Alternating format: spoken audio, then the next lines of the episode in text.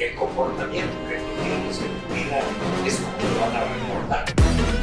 Ese es otro tipo de fracaso. Tienes ideas preconcebidas del medio. Que tus acciones hablen más que tus palabras. Sufrimos más en la imaginación que en la realidad. Pero ya sabes que usarte a todos A todos nos ansiedad.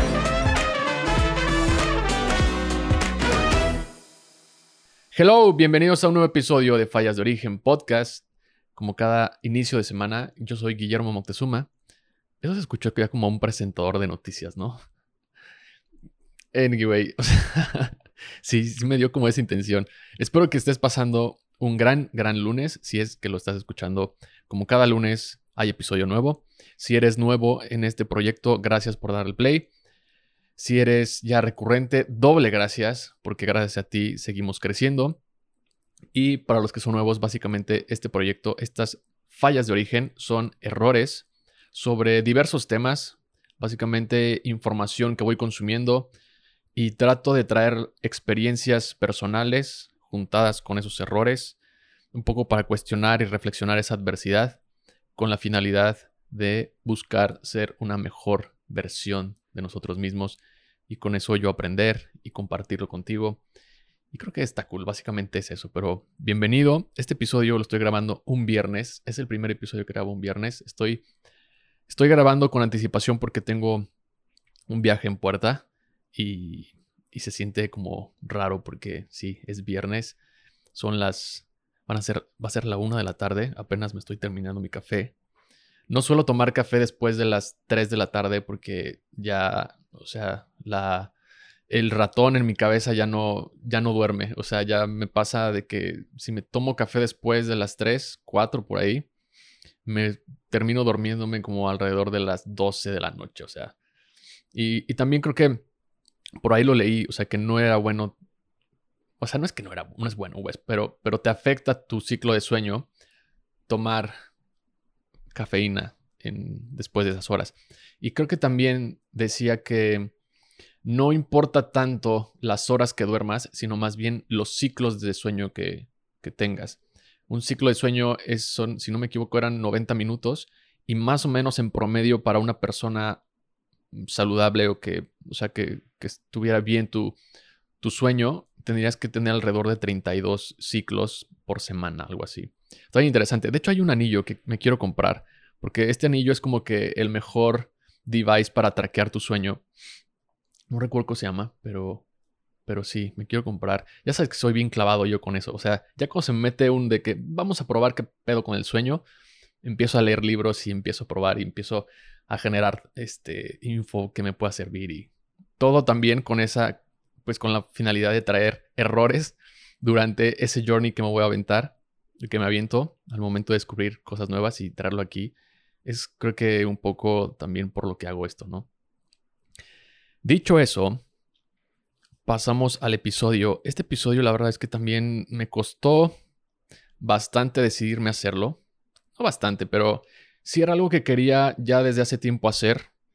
Es un tema creo que un poco delicado en cuestión de que no solemos compartirlo, no, no solemos abrirnos, porque el propio tema a veces nos, sí, como que no nos gusta transitar ese camino, ¿no? Es el camino de, de la muerte.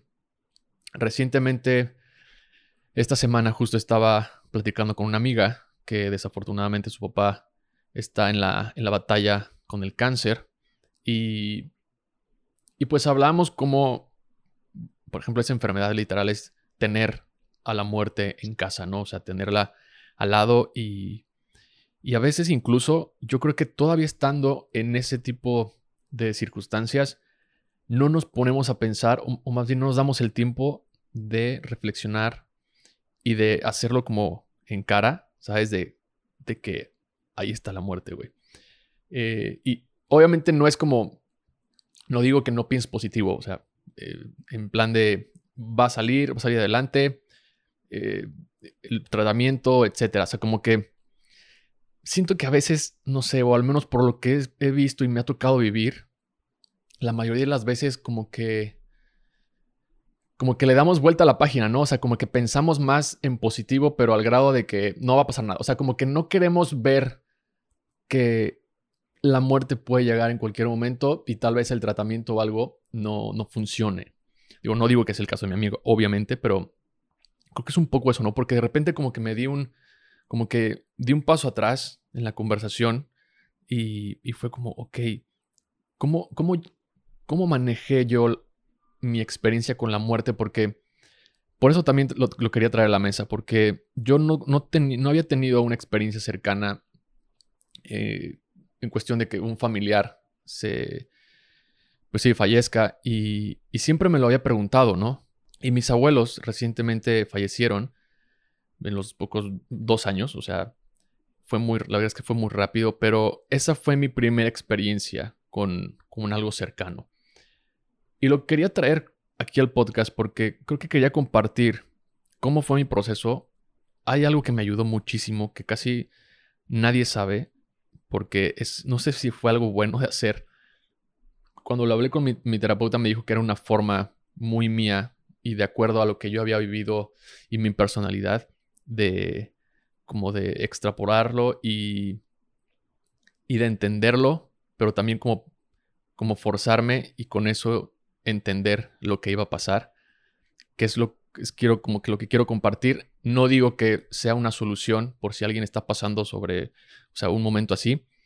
No sé, simplemente a mí me sirvió, pero voy a empezar, repito, con mi experiencia, ¿no? Yo siempre he sido una persona muy, muy alejada, muy solitaria. Creo que desde los 16, 17 me salí de mi casa y, y siempre anduve muy en mi camino, ¿no? O sea, nunca, nunca me detenía a voltear para atrás a ver si alguien me estaba apoyando. Fue como, güey, aquí voy yo y, y ya está, ¿no? Hubo un tiempo también que me distancié muchísimo de mi familia. Sí, al grado de que no veía a nadie, a mis hermanos, a nadie. Mm, y como que en ese, a veces en esos momentos sí me preguntaba el por qué. O sea, ¿por qué soy tan desapegado? ¿Por qué? Llegaba a pensar incluso que no tenía como estos sentimientos, esas emociones, porque sí tenía pensamientos como de, güey, ¿qué pasa si, si mi, mi, abuelo se muere, no? O sea, en ese tiempo, como tenía por ahí de 20, 23, 24 años. O sea, como que a veces sí me caían esos pensamientos y era como, ¿por qué no siento nada, güey? ¿Por qué es como, ok, pues si se va, bye, ¿no? O sea, no sé. Y ya cuando entro a terapia, entendí por qué era y entendí por, por qué como mi desapego a todo este, sí, como toda esta conexión. Ya ahorita creo que ya está mucho más, pues sí, trabajado. Pero la primera experiencia justo fue cuando, cuando partió mi primer abuelo, ¿no? Mis dos abuelos, como ya he platicado un poco, fueron mejores amigos los dos. Me tocó la fortuna de, de que en mi familia estuvieran como estuviera esta parte de los dos abuelos mejores amigos de toda la vida. Se ayudaron muchísimo uno a otro en su, en su juventud, después en los negocios. Se, apoyaron muchísimo y había un respeto y una lealtad muy, muy grande. Obviamente, pues en el Inter pasan cosas que a veces separan a la familia, ¿no? Ya entre los hijos y todo, pero ya es otro tema. El sí es que siempre, siempre respeté y siempre admiré mucho cómo mi abuelo materno, Julio, se expresaba de, de, mi, de mi otro abuelo paterno, se llama Guillermo también, y cómo también mi abuelo Guillermo se expresaba de, de mi abuelo Julio, ¿no? O sea, siempre eran como, como que durante el tiempo que yo estuve con los dos, nunca, o sea, nunca los vi juntos. Sí, creo que nunca los vi juntos. Muy rara vez, no, la es que no recuerdo. Pero cuando yo estaba independiente con uno, siempre había un comentario de uno al otro, ¿no? Y, y repito, hubo un tiempo que yo me distancié mucho de mi familia, bastantes años. Y por ende, pues dejé de ver a mis abuelos. Mis abuelos, ya después lo entendí, pero mis abuelos fueron una parte muy importante en mi adolescencia creo que los dos me inspiraron muchísimo. Uno en el tema de los negocios, uno me puso como, como ese chip de, de querer entrar al mundo de los negocios, de, de, aspirar a tener una empresa, etcétera. Como que más ese, ese, ese rollo y siempre como que a uno lo vi más empresario que otro. Y el otro me inculcó mucho el tema del deporte, mucho la constancia, mucho la disciplina, pero esto no lo supe hasta mucho tiempo después. Porque yo siempre veía a mi abuelo Guillermo como como el abuelo, como que el modelo a seguir, ¿no? Y a, y a mi otro abuelo siempre era como, o sea, como que era el que, el que me regañó un chingo cuando estaba en el fútbol, el que, el que no me dejaba en paz, así como de, güey, es que tú tienes que hacer esto, eh, échate el equipo en, en, la espalda. O sea, como que me dio ese spotlight que yo le he mencionado aquí en el podcast. Y la verdad es que a, los, a ambos les, les agradezco mucho todo lo que, lo que me inculcaron, pero yo creo que mi abuelo Julio fue, uff, o sea, fue el pilar de, de, como que el liderazgo que tengo hoy, es creo que gracias a él y, y un poco la aspiración como, o esa, ese, ese hambre por hacer cosas y por trabajar viene de, de mi abuelo Guillermo, ¿no? Hay un episodio aquí en el podcast que es con mi abuelo Julio precisamente y, y por eso quería traer ese tema a la mesa, porque mi abuelo Guillermo fue el primero que falleció. Él falleció a causa de la pandemia, los primeros meses cuando empezó todo esto. Mi abuelo tuvo un, un tema de pulmonía.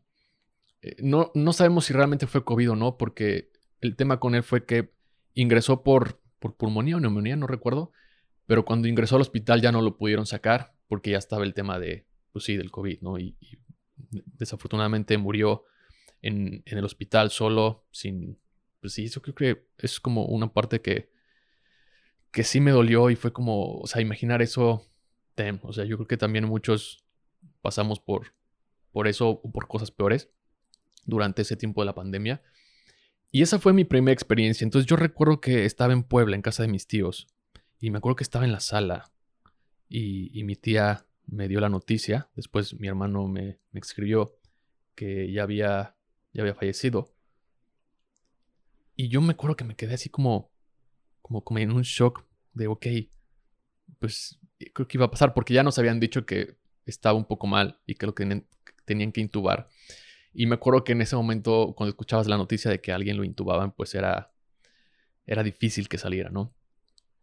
Pero cuando me dieron la noticia, fue, fue como, wow, güey, ya no voy a ver a mi abuelo. El último recuerdo que tengo de mi abuelo cuando estuvimos juntos, sí fue hace bastante tiempo, o sea, yo creo que unos siete años, seis. El, último fue en la boda de mi hermano, que sí tiene, ya tiene tiempo, unos cuatro o cinco años yo creo. Sí, por ahí. Soy bien malo con las fechas. Sorry por eso, pero estábamos en la boda y, y yo para eso, o sea, tenía mucho tiempo de no ver a muchos familiares que estuvieron ahí. Entonces, imagínate, o sea, mi presencia era como que, ¿qué pedo está el hermano aquí? Y, y había, había, hubo personas, hubo familiares que sí se acercaron a saludar y con mucha emoción, otros como que sí me veían como que, ¿qué pedo con ese güey? Y mi abuelo, me acuerdo que de repente me alcanzó una parte en donde estaba este, donde era, donde era la boda, y estaba lloviendo, me acuerdo, estaba como chispeando muy leve, y a mi abuelo no le importó, y, y ahí estuvimos platicando, yo creo que por unos 10 minutos, 15, obviamente me preguntó cómo estaba, eh, como que en sus ojos veía, yo sentía que me estaba viendo como con unos ojos de, de admiración, como de éxito, porque sabía que a pesar de todo lo que había pasado, pues que estaba bien y que me iba bien, ¿no? Y digo, y también estaba un poco medio pasadillo de copas, pero, pero me gustó y esa fue la última vez que lo vi. Porque tiempo después, igual, ¿no? O sea, repito, yo era muy desapegado, entonces como que no, en ese tiempo, ¿qué pasó? Yo creo que un año no, no regresé porque mis, mis dos abuelos vivían en un pueblo que se llama Apasco, que es ahí donde, donde nací, donde está la, la famosa cementera de Apasco. Y, no regresaba, entonces, pues ya con pandemia y todo, pues ya no pudimos salir y ya se, se fue muy difícil. Pero cuando, cuando fallece mi abuelo, hice una canción, me acuerdo, estando en ese, me dieron la noticia y estando en esa sala, hice una canción. La música siempre me ha ayudado como a liberar esas emociones que me cuesta mucho entender, o sea, como que de repente hay un torbellino y digo, no mames, ¿qué es esto? Y entonces la música me permite como liberar eso, ¿no? Y como darle un poco de, como moldearlo y, entender que hay tristeza, que hay nostalgia, y luego conforme voy haciendo la letra, me, o sea, me doy cuenta como de, de lo que voy a extrañar y cosas así. Entonces, por eso también me gusta hacer mucho música. Hice una canción, pero al final me quedé con un sabor amargo. A pesar de que dije, bueno, pues sí, ya se fue, pero era un sabor amargo porque yo sabía que ya no, no lo, pues sí, no lo iba a volver a ver, ¿no? Entonces pasa el tiempo y, y obviamente para este entonces ya, o sea, yo ya estaba, ya había meses que, que estaba tomando terapia, eh, sí fue un tema, y, pero no, o sea, no me deprimí ni nada, no fue como, repito, es como tal vez entre mi apego, como que dije, pues ni, ni pedo, ¿no? Y, y, luego ya viene una crisis muy, muy fuerte meses después. No por eso, sino, o sea, igual ya lo conté aquí en un episodio, creo que fue el primero, no recuerdo, pero vino una crisis, vino pandemia, muere mi abuelo, eh, termino una relación de muchos años, eh, como que me despiden del trabajo, no encuentro un camino y realmente estaba así de que en una crisis y en una, pues sí, una oscuridad bastante, bastante fuerte. Y ahí fue cuando empecé a conectar con, con, con más cosas, ¿no? Entonces, a raíz de esta, de esta parte que, que muere mi abuelo, yo empiezo como, como a conectar un poco más con mi abuelo Julio, con mi otro abuelo. Y me acuerdo que empecé a ir a visitarlo. A, mi abuelo tiene un rancho y entonces mi abuelo prácticamente se la pasaba ahí. Si no es que diario, pues iba mucho. Y cuando yo iba, siempre íbamos a comer al rancho, ¿no? Porque tenía su casa en el centro y luego pues, a las afueras estaba el rancho. Y cada vez me empecé a dar, a dar cuenta como de que me gustaba mucho pasar tiempo con él, ¿no? Y yo decía como, wow, güey, o sea, no sé si lo estoy haciendo porque por este remordimiento que ya no tuve con mi otro abuelo, pero porque siempre mi abuelo Julio contaba historias y siempre tenía un comentario de mi abuelo, ¿no? Muy chistoso también porque previo a que mi abuelo Guillermo falleciera, tres o dos meses antes, estuvieron los cuatro, o sea, mis cuatro abuelos estuvieron en el rancho, creo que era cumpleaños de, de mi abuelo Guillermo, y, y dice mi abuelo Julio que, que, le dijo, yo no me quiero morir, ni de pedo me voy a morir. Y tiempo después, pues falleció. No, nadie sabía, o sea, mi abuelo también estaba en perfecta, perfecta salud. Ambos siempre han, han gozado mucho de, de, gozaron mucho de, buena salud. Y pues pasó eso y, y, y, ni modo, ¿no? Pero mi abuelo me acuerdo que siempre me contaba esa historia. Entonces, poco a poco me empecé a dar cuenta de cómo, cómo me estaba gustando pasar tiempo con mi abuelo, ¿no? Viene este episodio que te recomiendo muchísimo. O sea, de verdad, es uno de mis tesoros más grandes que tengo. Esa conversación con mi abuelo. O sea, es, una, es, un podcast, es un episodio que yo creo y estoy convencido de que lo hice para que mi abuelo trascendiera de cierta manera en, o sea, en el tiempo cuando yo necesitara respuestas a algunas dudas, ¿no? O sea, ese episodio de repente, le, o sea, literal, le pregunto cómo ser un buen padre, cómo mantener una familia, unas cosas que no, o sea, no estoy en el momento uno, pero no sé, después de, de terminar ese episodio, créeme que, o sea, caí en cuenta de muchas cosas que dije, güey, lo que acabo de hacer, no sé cómo lo hice, pero, pero es, es para toda la vida, ¿no? Y, y también está en audio nada más, no está en YouTube. Ese, ese lo tengo como un tesoro porque la verdad es que mi abuelo se quiebra unas cuatro veces, cuatro o cinco veces. Y cuando vi el video, sí dije, o sea, eh, es muy fuerte. Y, y, también yo no, no concebía el Guillermo que estaba ahí sentado, haciéndole las preguntas a mi abuelo, viendo que su abuelo estaba llorando, vi, viendo cómo, o sea, sí, literal, o sea, cómo, cómo estaba compartiendo sus emociones, compartiendo sus historias, compartiendo su dolor. Y y yo estaba nada más ahí enfocado en pregunta tras pregunta. O sea, como que no, o sea, no conseguí como, o sea, no, no me daba crédito como, como logré eso. Y obviamente después de cuando lo escuché y todo, me rompí también a llorar. Fue como, güey, qué fuerte, pero ¿cómo hice eso? ¿No? Yo creo que este ejercicio que les voy a platicar tiene mucho que ver, creo, con, con hacer lo que hice y, y que me haya permitido poder hacer ese episodio porque al darme cuenta de que me estaba gustando mucho pasar tiempo con mi abuelo y siempre era una charla y todo, y ya tenía el podcast para ese entonces y ya tenía invitados, la idea de tener como invitado a mi abuelo empezó como a, sí, como que a rondear, así como que a dar vueltas y dije, güey, estaría bien cool, estaría bien cool, pero al mismo tiempo me empezó a dar mucho miedo, un miedo en donde yo decía como, güey, es que igual y no hago las suficientes preguntas, pero me voy a arrepentir si lo, si lo hago y, y, no me gusta porque me voy a arrepentir si no hice las preguntas correctas, si me faltaron preguntas. Me- o sea, me pasaban muchas cosas por la cabeza, ¿no? Al momento de pensar en hacer ese episodio. Y al mismo tiempo también decía, es que, güey, si no lo haces hoy, no sabes si mañana vas a poder hacerlo. Y de eso te vas a arrepentir mucho más.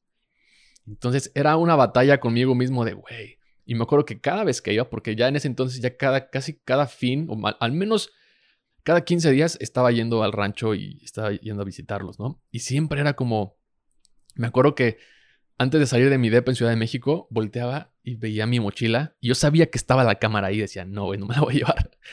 Y entonces ya cuando regresaba, veía la mochila otra vez y decía, güey, otra vez, un fin de semana más, una oportunidad más, se te está yendo, se te está yendo.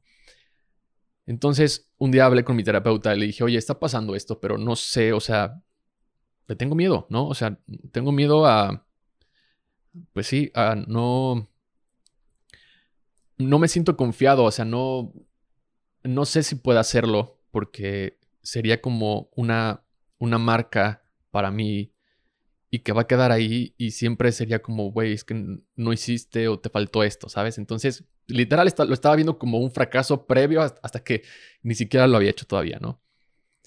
Y, o sea, como que igual en terapia poco a poco lo empecé a, a verbalizar y entonces me di cuenta de eso, ¿no? O sea, el miedo. Dije, a ver, ¿cuál es el, cuál es el tema? O sea, ¿de qué le tengo miedo? O sea, mi abuelo se va a morir de todas maneras, yo me voy a morir. Todos nos vamos a morir en algún punto. ¿Qué es lo que te está dando miedo? O sea, que ya no exista, que se vaya como otro abuelo y no tengas la oportunidad de despedirte, de, de disfrutar ese tiempo que ahorita estás disfrutando. Entonces hubo una noche, esto nunca lo he contado. No, sí, nadie lo sabe porque no, no es que me avergüence, pero no sé si estuvo bien. Después cuando le conté a mi terapeuta me dijo que era una forma mía de, como dije al principio, de, de canalizarlo por mi personalidad, por, por todo eso que viví de chico y cómo mi desapego me permite hacer como este, ajá, como, como hacer este zoom out y, y incluso como pensar que, que no tengo a veces como, pues, no es que no tenga emociones, sino que me- como que a veces me siento frío y aunque soy muy, una persona muy, muy sensible, creo que al mismo tiempo también entrar como a ese, a estas ideas, a este sufrimiento que, que les voy a platicar ahorita, como que lo puedo hacer sin ningún problema, ¿no? Y es que una noche, previo a que iba a ser un fin de semana, una noche, literal apagué las luces, prendí una vela, cerré los ojos, como cuestión para meditar. Pero imaginé ese día que, que me iban a dar la noticia de que mi abuelo había fallecido. Entonces empecé a imaginar cada detalle, literal cada detalle. O sea, si mi tía me iba a escribir, si mi hermano me iba a escribir, o sea, cómo iba a ser. Literal me empecé a formar la película, ¿no? De- del día que, que iba a recibir esa noticia y qué iba a pasar después, cómo lo iba a ver, cómo, lo iba, cómo me, lo, imaginaba en el ataúd, eh, qué es lo que iba a pensar en ese momento, ¿no? ¿Qué es lo que iba a extrañar y todo? Creo que literal, se me pone la piel, me dan chills, porque me acuerdo cómo, cómo, cómo fue ese ejercicio y, puta, güey, o sea, lloré como, no mames, o sea, muy cabrón. Y puedes decir, pero güey, qué necesidad de ponerte en ese sufrimiento, ¿no? Yo creo que hice eso para justo quitarme la idea de, o sea, como prepararme para ese día, si algún día, porque iba a llegar, prepararme, pero sobre todo, o sea, me acuerdo que después de imaginar todo y después de como que sacar toda esa, todo ese sufrimiento, todo eso lo que, lo, o sea, como que de cierta manera en mi, en mi cabeza estaba viviendo, me acuerdo que abrí los ojos y lo primero que pensé fue como, güey, tu abuelo está aquí. O sea, tu abuelo sigue aquí, sigue vivo. Y ahí, en ese momento fue cuando dije, güey, tengo que hacer el episodio.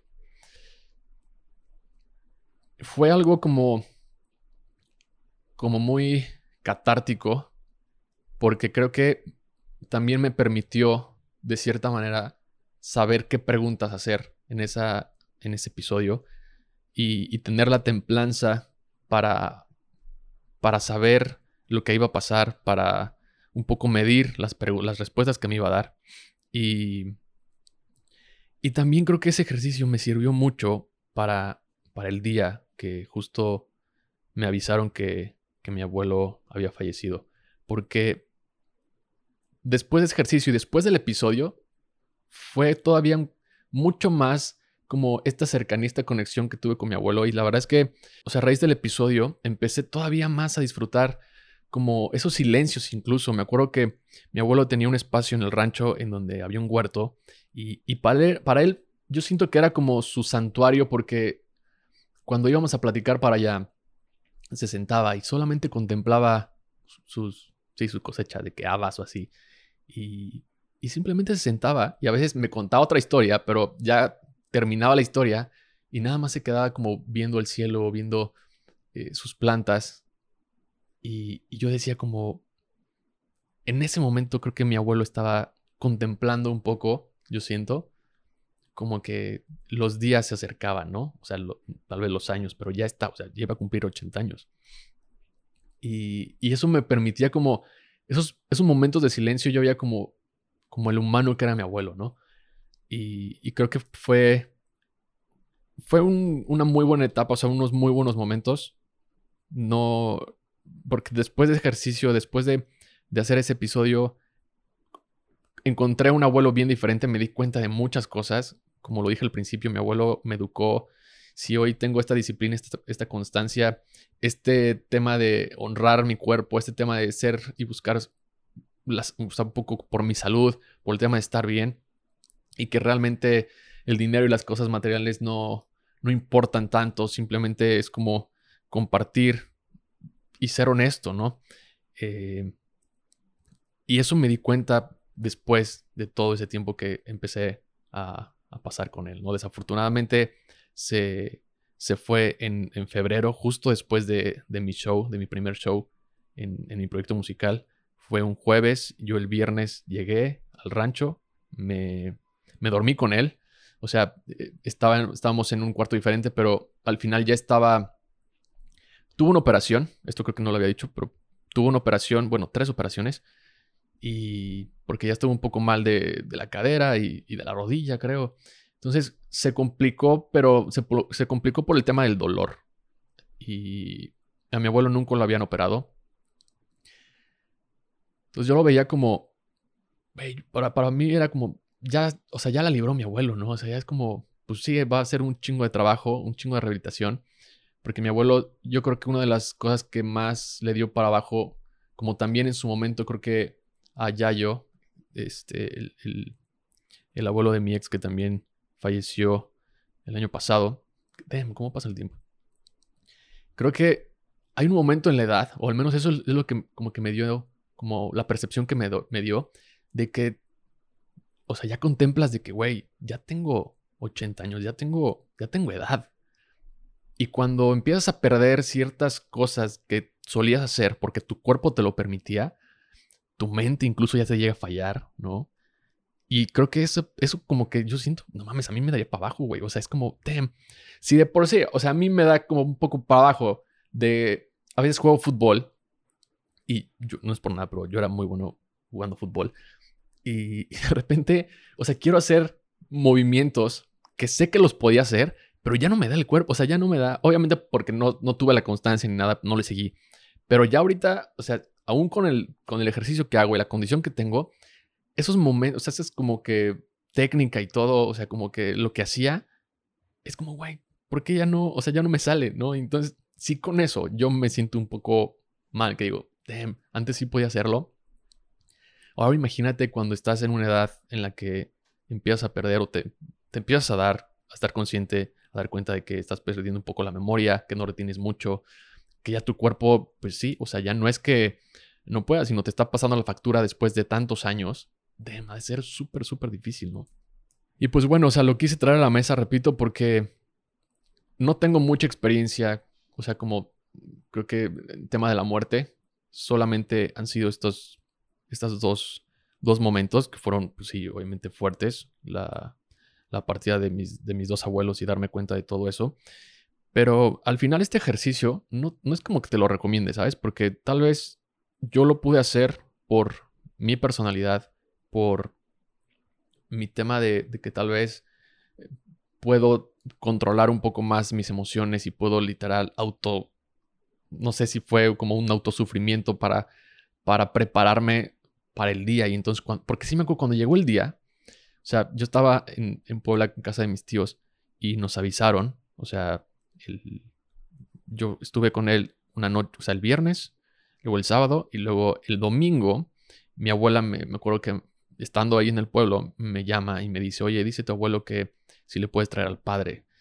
Cuando me dijo eso, yo dije, ok, aquí mi abuelo sabe algo que, que, no sabemos nosotros, ¿no? mis abuelos siempre tuvieron una convivencia con la iglesia muy cercana y, y cuando me dijo eso mi abuela fue como, tem.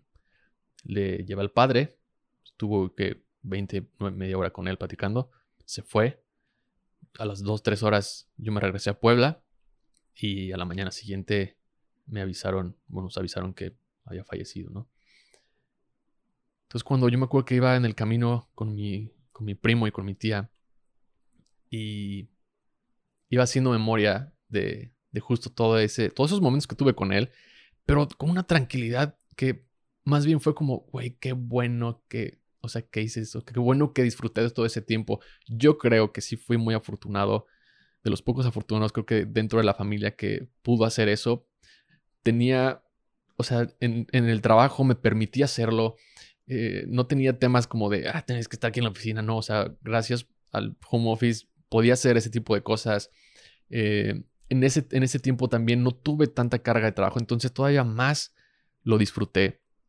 Y yo decía como, gracias, güey, gracias universo por darme esos, ese, ese, todos esos momentos que, que, pude tener con mi abuelo previo a su partida.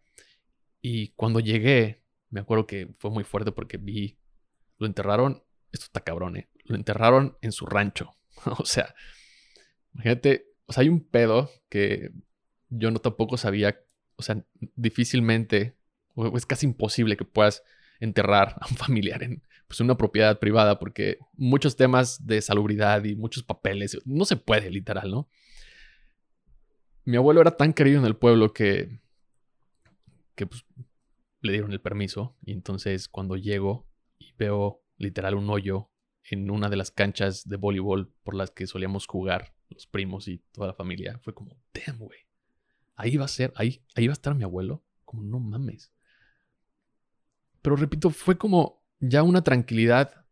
Y cuando lo vi en el, ataúd, yo me acuerdo que, o sea, lo veía, veía la caja y es como, no mames, no me quiero acercar.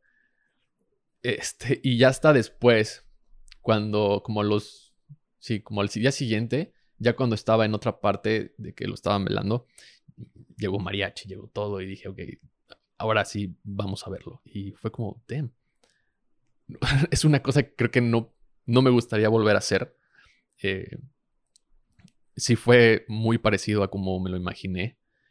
Pero ya en su momento ya no sentí ese sufrimiento. Al contrario, fue, fue una cosa muy, muy tranquila, muy de entender que esto es lo que iba a pasar. Y, y creo que tener a un cuerpo así, sin vida, que sea familiar tuyo, no sé, a mí me causó mucho, como una impresión de, güey, esto es a donde vamos todos.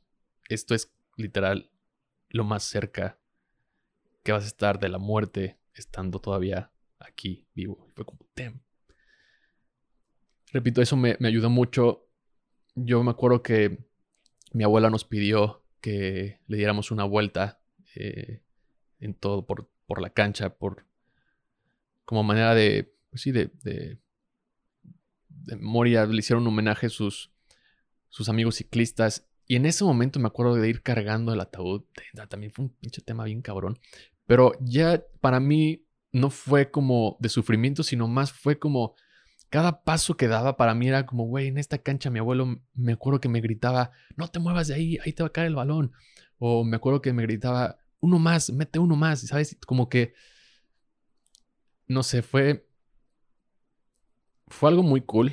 O sea, recordar todo eso y tenerlo en, en, brazos y como que ya despedirme de él, creo que fue una, una de las mejores pedidas. Así no lo iba imaginado, pero, pero ya me dio una tranquilidad en, en cuestión de agradecer que, que me hayan permitido, que el universo, la vida me haya permitido estar ese tiempo con él, ¿no? Y, ya para terminar, hay una frase aquí. Estas, estas, si lo estás viendo en YouTube, estas flashcards o no sé, fichas, este es un método que le copié a Ryan Holiday, que básicamente es cuando, cuando leo un libro y voy subrayando lo que me resuena o lo que me interesa de una frase, después, como a la semana, dos, dos semanas, regreso a ese libro y entonces voy hoja por hoja o para ver todo lo que subrayé y entonces lo pongo en una de estas fichas. Le pongo un tema con lo que yo creo que se puede relacionar. Por ejemplo, en este caso le puse depresión. Apunté la, frase, el, título del libro y el autor y la página, ¿no? Y cuando estaba pensando justo en traer este tema, dije, bueno, ¿qué, qué más ideas puedo sumar, no? Porque a la vez también es un tema delicado y como que no sé por dónde me va a llevar como el estar hablando y hablando que quería como sumar. Y esta frase, bueno, esta parte del libro me gustó mucho que dice, el sufrimiento, en cierto modo, deja de ser sufrimiento cuando encuentra un sentido. Es del libro de El hombre en busca del sentido de Víctor Frank, página 141. No sé si esto fue como un poco ese ejercicio que hice en el que yo me puse un autosufrimiento, me puse a recorrer en mi cabeza, imaginarme todo eso que iba a pasar. Y, y de cierta manera cuando termino y me doy cuenta que aún está vivo, o sea, como, no sé si después de eso le di un sentido y entonces dije, claro, güey.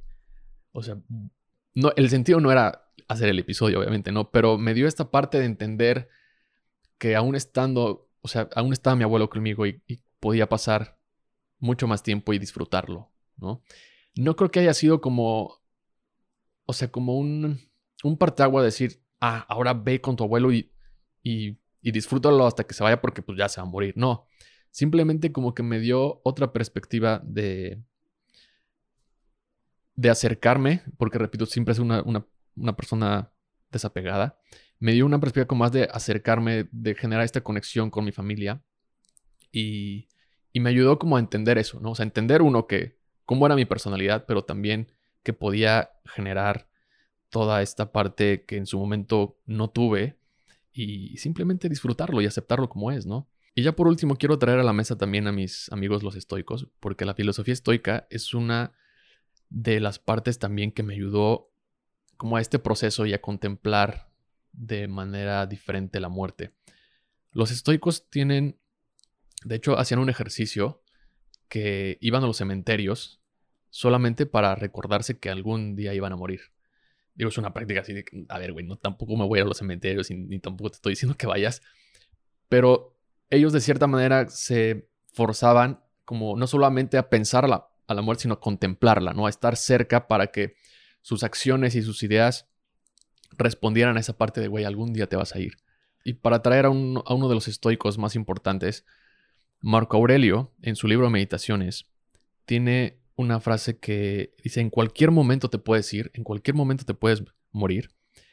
Deja que eso determine lo que dices, lo que piensas y lo que haces.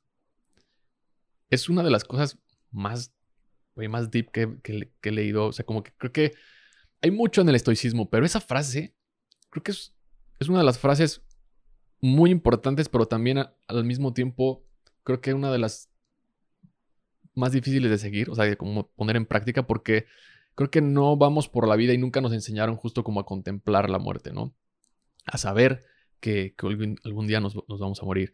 Y de ahí viene también mucho este tema de, de que tienen los estoicos del memento mori, que básicamente significa recuerda que un día vas a morir recuerda que eres mortal. Y a la par de eso, o sea, lo que te dice Marco Aurelio es, recuerda esto, pero más bien deja que eso determine lo que dices, lo que piensas y lo que haces, básicamente tus acciones. Entonces a través de eso moldea tus acciones para hacer el bien. O sea, pregúntate, cuestionate si estás haciendo lo correcto, si esas acciones que estás haciendo realmente conectan con tu propósito, con lo que quieres en la vida, con lo que con lo que quieres compartir, con lo que quieres dejar, con cómo te quieres relacionar con los demás, cómo quieres hacer el bien. Se me hace, es una de las como de las cosas que más me resuenan de los estoicos, ¿no? Y, Marco Aurelio es, es un pinche crack, o sea. Hay una parte también. No sé por qué Ryan Holiday no ha puesto como la mira a este güey, pero previo a Marco Aurelio hubo un cónsul romano. No era emperador porque en ese momento todavía no existía la república. Pero este güey es, un, es una pieza muy importante para previo a todo eso. Se llama Publio Cornelio Escipión. Dicen a, a- el africano.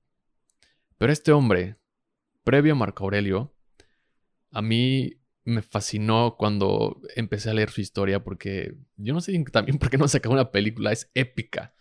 De hecho, ahí tengo los libros. Estos libros que están aquí son de Santiago Posteguillo. Es una trilogía. Es una de- creo que son mis libros favoritos, ever. Y, y Publio Escipión tiene una frase que dice, la vida es misteriosa, los dioses caprichosos y nosotros inconstantes. Nada que agregar ahí. Firmo. Creo que contemplar la muerte es un ejercicio difícil y todavía, o sea, vivirlo es aún más. O sea, esa experiencia es, es, es difícil. Pero imagínate, o sea, a Marco Aurelio se le murieron ocho hijos. Yo creo que no hay una cosa más difícil que a un padre se le mueran, o sea, sus hijos, y no al revés, ¿no? O sea, enterrar a tus hijos y que no sea al revés. Yo creo que eso es una de las cosas más difíciles para un padre y que creo que ningún padre tendría que, que pasar por eso. Pero imagínate, o sea, a Marco Aurelio se le murieron ocho. Cinco hombres, tres mujeres. Y en muchas de las partes de esas meditaciones sí menciona como este sufrimiento, o sea, sí, de contemplar la muerte, pero, o sea, el tema de, de sus hijos, ¿no? Lo, lo que pasó. Pero él lo vio como que no podía interferir en los vaivenes de la fortuna ni de la vida misma, ¿no? Y, pero imagínate tener esa templanza para decir, güey, this is life, my friend, ¿sabes? Y cada vez me doy cuenta, al estar todavía más en contacto con, con esta filosofía y con la historia, soy muy fan también de, de los romanos y toda la historia de Roma, pero es como, güey, eso pasó hace, hace miles de años, no mames y sigue estado vigente y todavía peor, o sea, es mucho más relevante, ¿no? Aquel que ponga en práctica todas esas partes es como, digo, no es que tiene, tenga la vida ganada, pero al contrario, o sea, creo que puede vivir una mejor vida, ¿no? Hasta aquí le voy a dejar. Fue un episodio, hasta como que ya, como que respiré. Fue un episodio, me gustó mucho, espero que también a ti te haya gustado. Y si estás pasando por un momento así, lo siento mucho, te, te, mando un abrazo. Creo que lo que te puedo compartir en mi experiencia es que todos vamos para allá. Es difícil, es difícil atravesar por ese proceso, pero cuestiónate cómo te sientes. Escribe, háblalo. Creo que terapia es uno de los mejores recursos.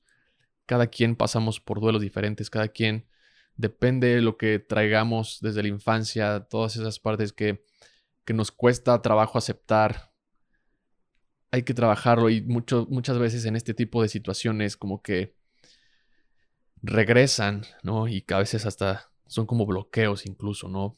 Para, para tomar decisiones. Entonces, si estás pasando por un momento así, yo te recomiendo que alces la mano, pidas ayuda, ve videos este, sobre el estoicismo. Pide ayuda. O sea, no estás solo. Nunca vas a estar solo. Aparte también te tienes a ti. Escribe y date ese, ese espacio para contemplar lo que, lo que está pasando por tu cabeza, esas emociones que estás sintiendo al contemplar que, sí, o sea, que la muerte está cerca. Hay una parte también de los estoicos que dicen que la muerte pasa hoy, o sea, en este momento está pasando la muerte, ¿no? Siempre la traemos, pero no, no, lo, o sea, no sabemos, o sea, no, más bien no es que no sabemos, sino como no queremos verlo, ¿no? Y por eso decimos como, güey, sí, la vida es muy corta, eh, pero conforme pasa el tiempo, no sé si nos hacemos como esta, esta idea de que así va a llegar, pero lo ves a futuro y la realidad es que no, güey, está aquí, o sea, mañana te puedes ir y hay que aprovechar cada minuto y disfrutar, ser felices. Gracias por darle play. te invito a suscribirte a YouTube, dale ahí like y clic al botón suscribir, nos ayudaría mucho a crecer en comunidad, a crecer este proyecto, vienen cosas bien interesantes. En Spotify nos puedes seguir también porque nos ayudaría a que el algoritmo se lo comparta a muchas más personas. Si crees que este episodio le puede servir a alguien, a un familiar, a un amigo que está pasando por esto, estaría bien cool que se lo compartas. Estaría bien cool que me contaras también si tienes algún consejo, alguna experiencia, algo que tú hayas vivido y que te haya funcionado en este, en este duelo, en este proceso. Es bienvenido porque aquí de lo que se trata es tener esas fallas de origen para aprender y para cuestionar y reflexionar esa adversidad para encontrar un poco de luz en ese camino. Gracias, nos vemos, nos escuchamos la próxima semana. Que tengas una semana y un lunes bien cool.